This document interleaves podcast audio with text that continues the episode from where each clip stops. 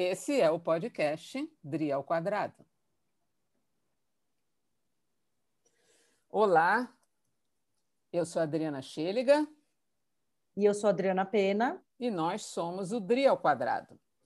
Nós fizemos esse podcast depois de muito pensar ao longo desse último ano da pandemia e a gente vai apresentar para vocês por que, que fizemos esse podcast, qual foi a nossa intenção. Então eu pergunto, Adriana Pena, quem é você?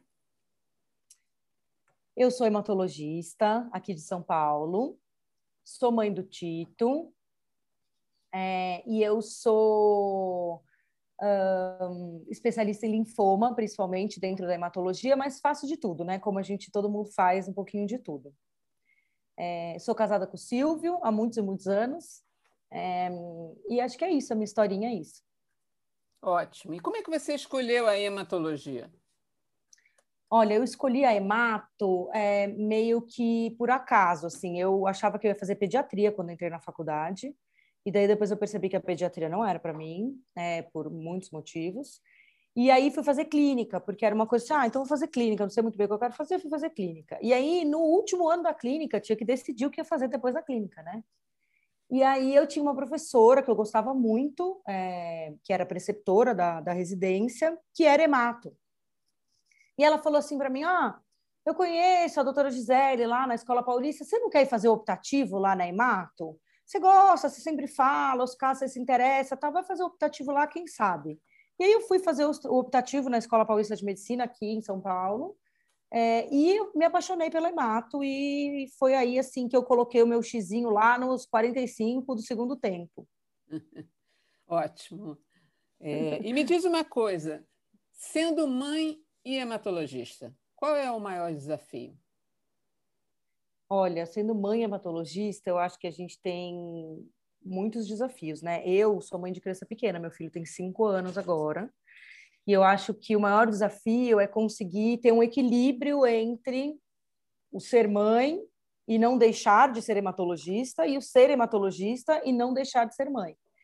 E a gente, como hemato, e principalmente que a gente faz oncohemato, né?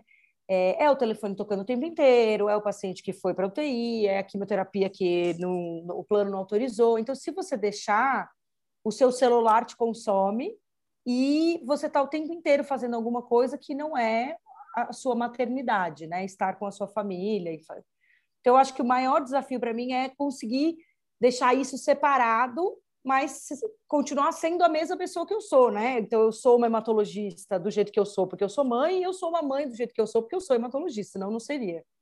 Acho que o maior desafio é, é conseguir me, me dividir entre as duas coisas sem deixar nenhuma a, a, a quem. E qual é, foi, nesse ano de 2020, o maior desafio na sua prática clínica?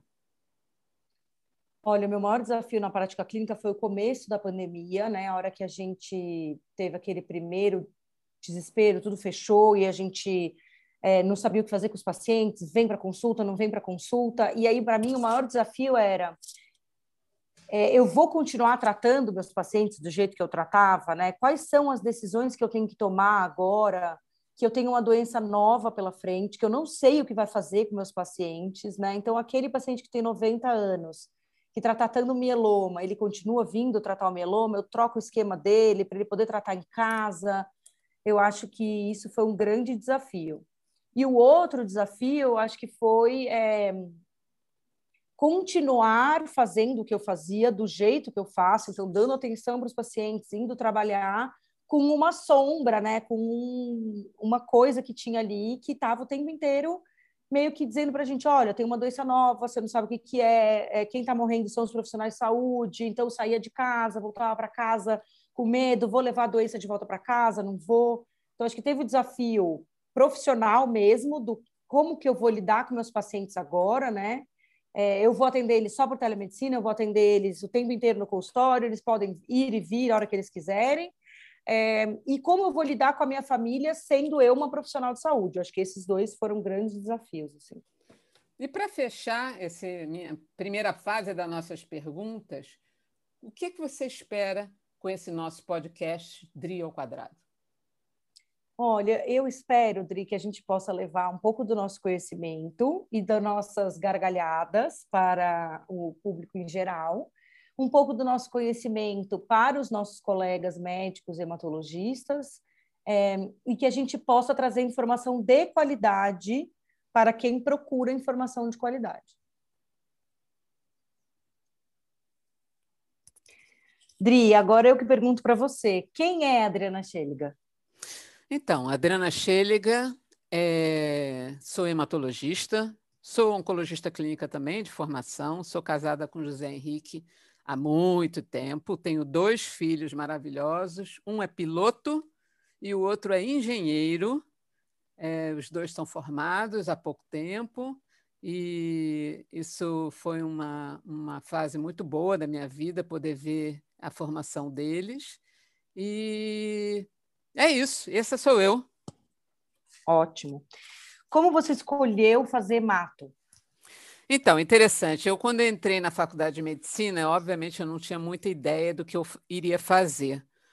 E eu passei por várias etapas. Queria ser cirurgiã, porque eu adorava o ambiente cirúrgico, aquela coisa assim meio mágica, né, de entrar no centro cirúrgico, máscara, aquela coisa de limpar a mão, foco. Eu achava o máximo. Inclusive, até no meu internato eu ainda ia fazer cirurgia vascular.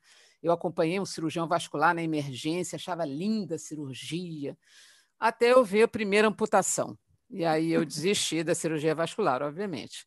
Depois, faltando pouco para me formar, as minhas melhores amigas eram três, eh, eram, iriam fazer anestesia. Então, passei a ir acompanhar elas nos simpósios, anestesia, achava aquilo chatérrimo, aquela coisa, não tinha interação com o paciente. Até que o, um dos meus professores, que depois eu comecei a trabalhar com ele, era hematologista e realmente eu me encantei com a hematologia, com a, a história do desafio de lidar com pacientes, especialmente o oncohematológico. Né? Então, foi o momento em que eu decidi fazer hematologia, especialmente a minha área de interesse é oncohematologia, e eu sou de uma época em que nós estávamos numa transição de conhecimento, de novas opções terapêuticas, e eu acho que isso é que me traz sempre o desafio de querer sempre estar estudando, trabalhando, e é, eu acho a hematologia e a oncologia também muito desafiadora. Então, você fez hemato primeiro, depois foi fazer oncologia clínica? Isso, eu fiz hematologia. Na ideia, na realidade, era fazer hemato, fazer onco e me especializar em hemato-oncopediátrica. Essa era a minha Nossa. ideia inicial. Inclusive, durante um período, eu trabalhei durante um ano no Hemorrio, que é o, o centro de hematologia aqui estadual. Trabalhei um ano com hematologia pediátrica, mas eu estava grávida do primeiro filho. E quando meu filho nasceu, não deu para mais acompanhar criança doente. Para mim foi muito, ao mesmo tempo frustrante, porque era o que eu queria fazer, mas ao mesmo tempo o desafio era tamanho de que eu não tinha condições de fazer hemato e onco pediátrica. E eu segui então com hemato e onco de adulto, mas o meu foco especial e ah, obviamente, assim como você, são os linfomas e as leucemias, então é, é a área de maior interesse atualmente. Ótimo. E qual que você acha que é o maior desafio nessa história de ser mãe e ser hemato? Então, eu fui hemato e onco, fiz as duas residências entre duas gravidezes. Então, eu acho que foi punk, vamos dizer assim, bastante difícil. Por quê? Porque quando eu estava eu, eu na, na residência de hemato, eu tinha me casado recentemente e fui fazer oncologia, engravidei do meu primeiro filho na, no R1 da oncologia.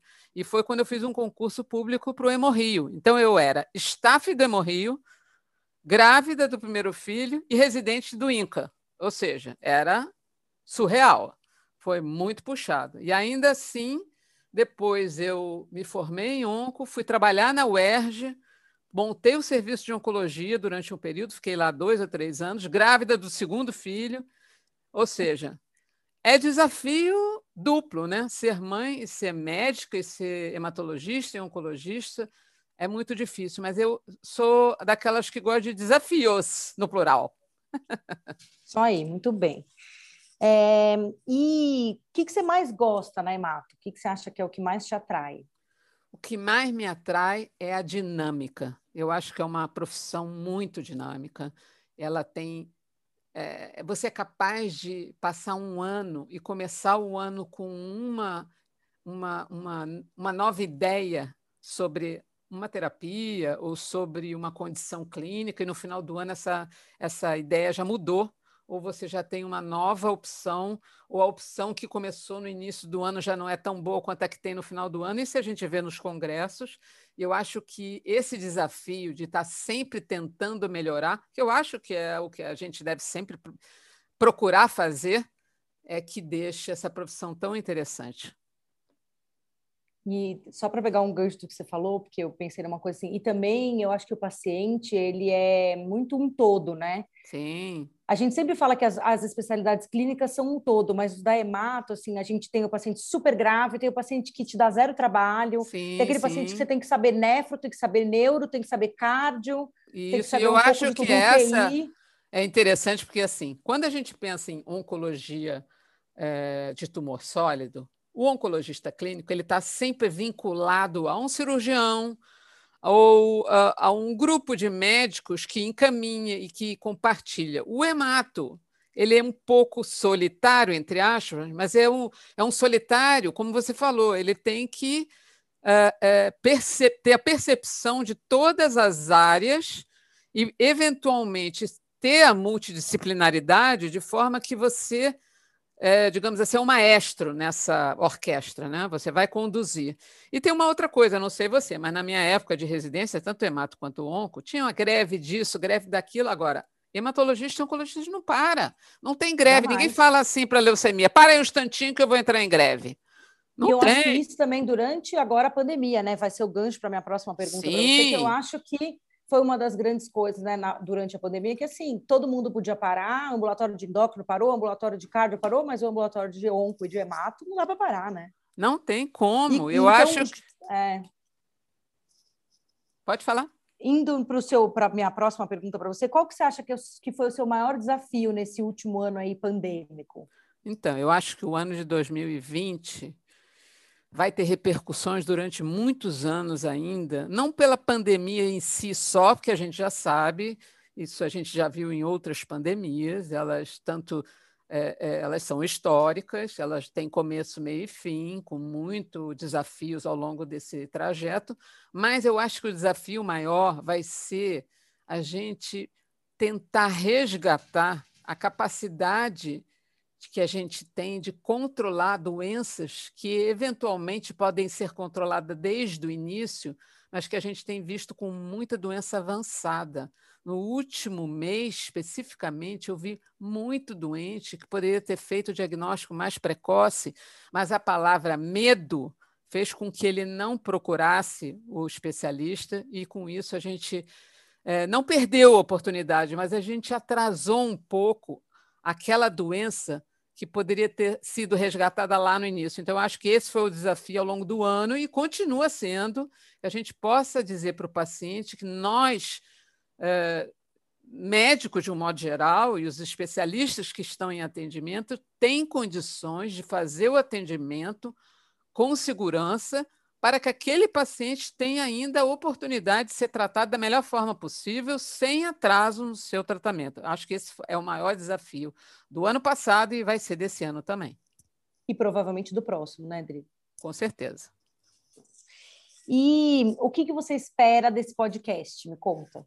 Então, Dri ao quadrado é, é uma junção de duas Dris que esperam fazer um trabalho juntas é, eu acho que a tecnologia ajudou muito a gente poder se aproximar e poder trazer conteúdo de uma forma que seja leve e que ao mesmo tempo seja séria e que a gente possa trazer informação de qualidade, seja para o colega que também está trabalhando muito como a gente, seja para os pacientes, a gente tem alguns projetos futuros.